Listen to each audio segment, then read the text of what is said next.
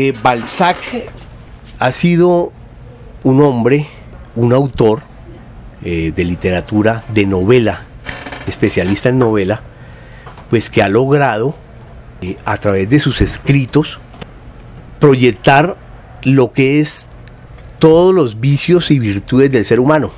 Entonces, como le contaba Elda, yo leí algunas de sus obras, por ejemplo, Papagoriot, Eugenia Grandet, eh, en, mi, en mi juventud, y ese autor me marcó por lo cotidiano, por lo sencillo y por lo, se puede decir que porque reflejaba lo que la, cualquier sociedad tiene, y más la colombiana. Entonces, eh, después de una, después de una deliberación con mi socio y con varios, varios personajes, pues le sonó Balzac.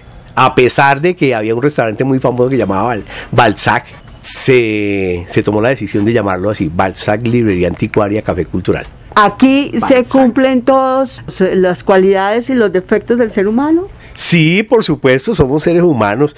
Es muy enriquecedor, le cuento, Elda, por cuanto, además de los vicios que tenemos, los que atendemos acá, por supuesto, los clientes es un aprendizaje diario vemos reflejadas todas las virtudes, todo el comportamiento del ser humano, que entre otras cosas, eh, Balzac fue un modelo a seguir para el tema psicológico, porque es que los personajes de las obras de Balzac, donde estaban por supuesto los abogados, por supuesto los médicos, por supuesto los notarios, y de ahí en adelante hasta el, el, el que ensillaba los caballos, allá en, esa, en ese momento, todos tenían un comportamiento, todos eran seres humanos.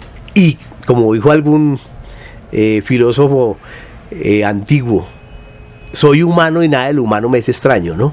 Entonces, claro que se dan esos, esas, esos, esas características, las vemos a diario acá.